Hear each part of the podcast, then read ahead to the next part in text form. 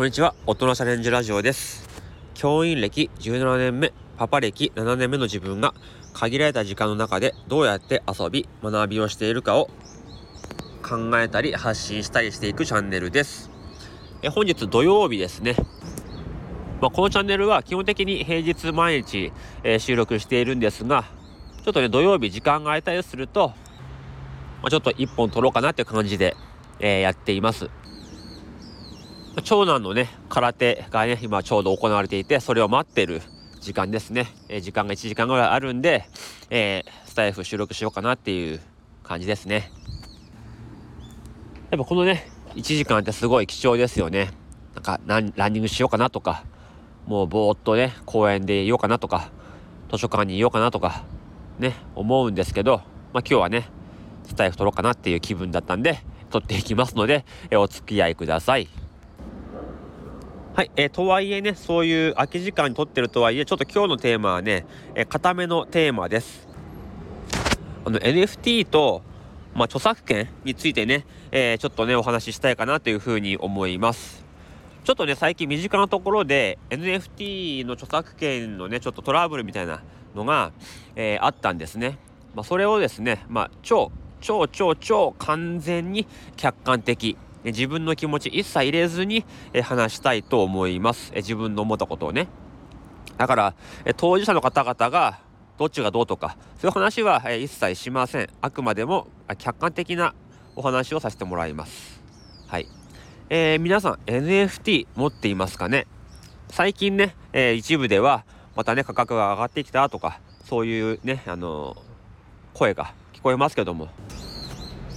まあ、その NFT についてお話ししたいと思います。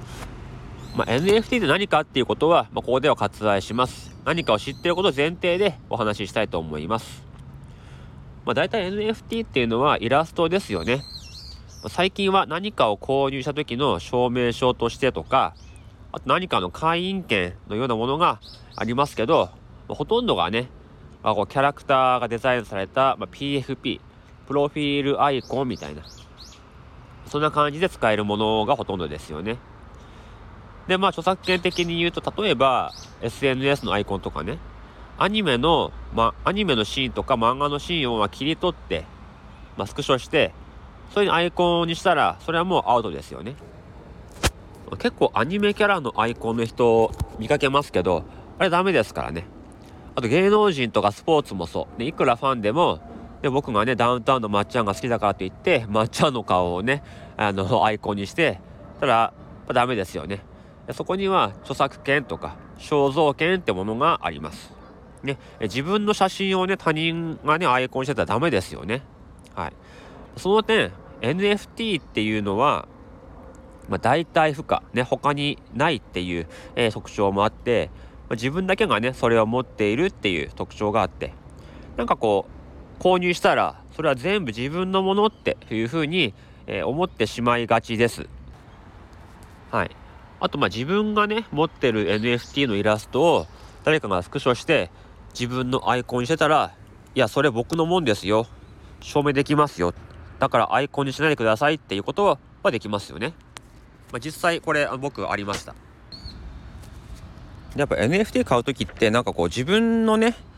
SNS のアイコンにしたいなと思って買う人もいるだろうしそれでねずっと発信なんかしてると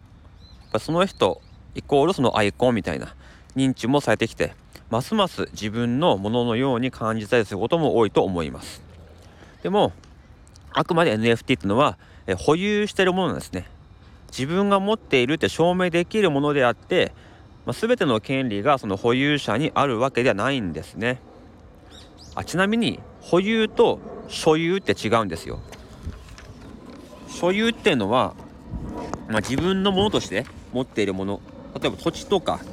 車とか時計とか、まあ、そういう財産的なものをまあ所有っていうふうに言うそうです。で保有っていうのは、まあ、権利とか株とか、まあ、一時的に持ってるもの、まあ、権利もねいつかはなんかこうなくなったりするし株だって売ったらもうなくなりますよね。えー、だからそういう形のないものを、まあ、保有というらしいです。で所有権という権利、まあ、言葉はあるけど保有権って言葉はないそうです。ね、つまり NFT には著作権があって所有権はないで保有している証明はできるという、まあ、定義があるんですねだからまあ厳密に言うと NFT をまあアイコンにすることも著作権違反になりかねないんです実はね。でもまあそこはね容認されていたり、まあ、初めからその仕様に関しては、まあ、許可されていたりすることもありますよね。じゃあどこからがダメなんですかってとこですよね。これは結論著作者に不利益がある使い方をすることだと僕は思っています。例えばその NFT のイラストをまあ勝手にグッズ化してね自分が持ってるからといってそれをグッズ化して販売すること。これはもうダメですよね。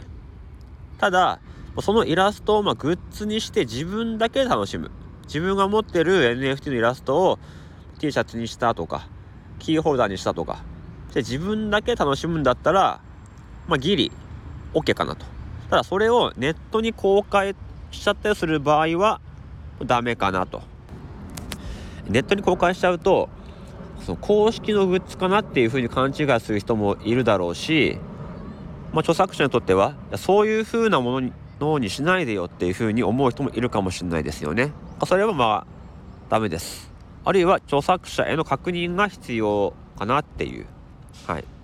で今日はその中で3つの例を考えていこうと思います。え1番名詞2番二次創作3番発信内容ということです。はい、では1番名詞あるいは看板、まあ、著作者がダメといえばダメですけどここら辺がちょっとね微妙なんですよね。その NFT 関係のオフ会に行く時にまあ自分のね NFT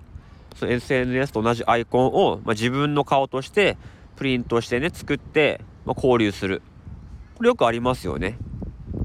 以前もそのクールガール、ね、クールガールの NFT の名刺だったんだけどもそれは千葉県の学校の先生で結構自分のねその学校名とか本名とかがっつり書いてある名刺だったんですけどその名刺をもらった時に、まあ、その人の名刺の顔はクールガールのあの何番みたいなやつでしたね。まあ、そのクールガールのねガイドラインがどこまでが OK か分かんないですけどもこれ実際あった話です。はい。これはまあいいのかなと。なら NFT に関係ないことだったらどうなんでしょうか。例えば美容師さん。自分がねやってる美容室の名刺で自分の顔で使うのはどうかとか。あとパン屋さんの看板に使うのはどうかとか。あとまあコーヒー屋さんが吉岡さんね。クリエイターの吉岡さんのコーヒーガールを使ったらダメかとか。コーヒーに関してはねダメです僕がその NFT 持ってるからダメです。はい。ダメです。だから、うん、ここ難しいですよね。だから、NFT を分かってないであろう人、分野で公表すると、もらった相手とか見た相手は、それが NFT って分かんないですよね。だからもしかしたらそのイラストは、その、例えば美容師さんとか、パン屋さんが描いた、あるいは、そのためになんかこう、業者にね、発注したものっていうふうに思うと思うんですよね。そうなった時にここからはやっぱり著作者の方に許可が必要かなっていうところです。その使用する場面によってはその著作者とか著作物に影響を与える場合がありますよね。例えばその美容院の人が不祥事を起こした場合ああのイラストの美容院じゃんあれ？でこのイラストってこれじゃね？っていうふうに、えー、著作者にとばっちりが来る可能性がありますよね。でも著作者はそんなことは知りませんから、まあ、すごく迷惑っていうパターン。ね。あと音楽とか漫画もそうっすね。その私的に楽しむ以外の用途には著作者の許可が実はあれいるんですよ。うん。ちなみにねあの授業で使う分には無許可で使えるそうです。掲示物や配布物はダメだけど授業の時間で使う分には特別に学校で許されていますだからどこまでいいかっていうとうんその著作者と全く関係ないジャンルでかつ自分の商品を売るとか宣伝活動に使うようなものはダメなのかなと。さっきのクールガールみたいに自分のね学校の先生の名刺として使うのは、まあ、自分のね分身として使う分ならいいのかなってまあただ学校名までね入れる必要ないと思うんですけどもねだから少しでもこう営利お金を儲けるというか、まあ、稼ぐとかこうねあのー、営業みたいなものが絡むと許可が必要なのかなっていうところですね。え次に二次創作ですね2番目。これ漫画の同人誌ありますよねコミケとかで売ってるやつ。コミケみたいなああいうイベントに限り黙認みたいなことは実際あるみたいです。え他の場合、まあ、営利目的じゃないんだったら、まあ、書いてもいいと思うんですね。まあ、絵の練習とかそういうのも含めてね。ただネットで公開するんだったら許可とか報告は必要だと思いますそれもあの知らない人からすればもしかしたらすごく、ね、うまかった場合そのね描いた人のオリジナルかと思われちゃいますよねだから描く時はこの絵はなんとかっていうキャラクターなんとかっていう漫画のファンアートですという追記は必要ですしもちろんその著作者の作品のイメージを壊さない作品あ壊さない表現でえ書くことがまあ必要ですよね。でここですよ3番ここがちょっとね自分がもやっとしてる部分なんですけど SNS や音声の発信の内容も配慮しなきゃいけないのかなっていうところです。まあ、アイコンに使うのはいいんだけどその発信内容ここどうなんでしょうかってその発信内容と、うん、アイコンのその特徴リンクさせなきゃいけないのかなっていうところなんですけど、まあ、著作権とか保有っていう面で見ると何を発信してもね、まあ、自由なんじゃないかなっていうふうに思うんですたださっき言ったねその著作者が不利著作者に不利益になるような時なんかこうそっちの方から申し出がある可能性があります、まあ、だからといってねこういう放送をする時にこのイラスト使っていいですか？っていちいち聞くのは、まあ、現実的でないのでここはもう持ってる NFT を持ってる人のマナーとかモラルとか、まあ、空気が読めるか？かなっていうふうに思います。うん、例えばクリプト忍者っていうのは著作権フリーでもうどんどん使ってくださいとかどんどんこれ使って稼いでっていうすごく珍しいケースですけどそれでもねその忍者や CNP のアイコンを使った人が池早さんの悪口ばっかり言ってる発信だったらきっと何かしらアクションが起こるはずです相手方から。で僕ねあの最近 CNPJ っていうあの二次創作の中で大河内先生ね税理士税理士の大河内薫先生のリーリーをゲットしたんですけどあれをアイコンにしてね投資は詐欺だとかリボ払い最高とかそんなね あの発信しててで仮にね自分が本を出版そのアイコンでそういう内容の本を出版したとしたら著作権には触れなくてもきっと大河内先生の不利益あるいは大河内先生から許可をもらって作った CNPJ の作者宇宙なさんにも不利益がありそうですよね。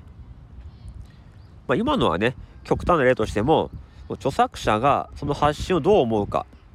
だと思うんですけどこれってもう分かんないですよね。なんか自分のイラストを使ってアイコンにしてそんな発信しないでほしいなってなったらそれは不利益なんですよね。でもこれって好みじゃないですか。その人種差別的な発言とかすごい偏った政治的発言とかじゃなくても著作者が嫌だなと思ったら嫌なんですよね。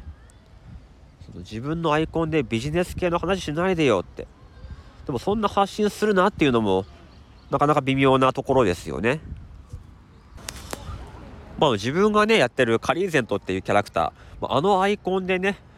カレーは体に悪いから食べるなとかって言った人がいたらやっぱりやめてほしいですよね。でもカリーゼントアイコンの人がなんかすごい学校の先生を悪く言うような発信をしてた場合、まこれはまあその人の意見だからしょうがないかなってのもあってなかなかこっちからね言えないですよね。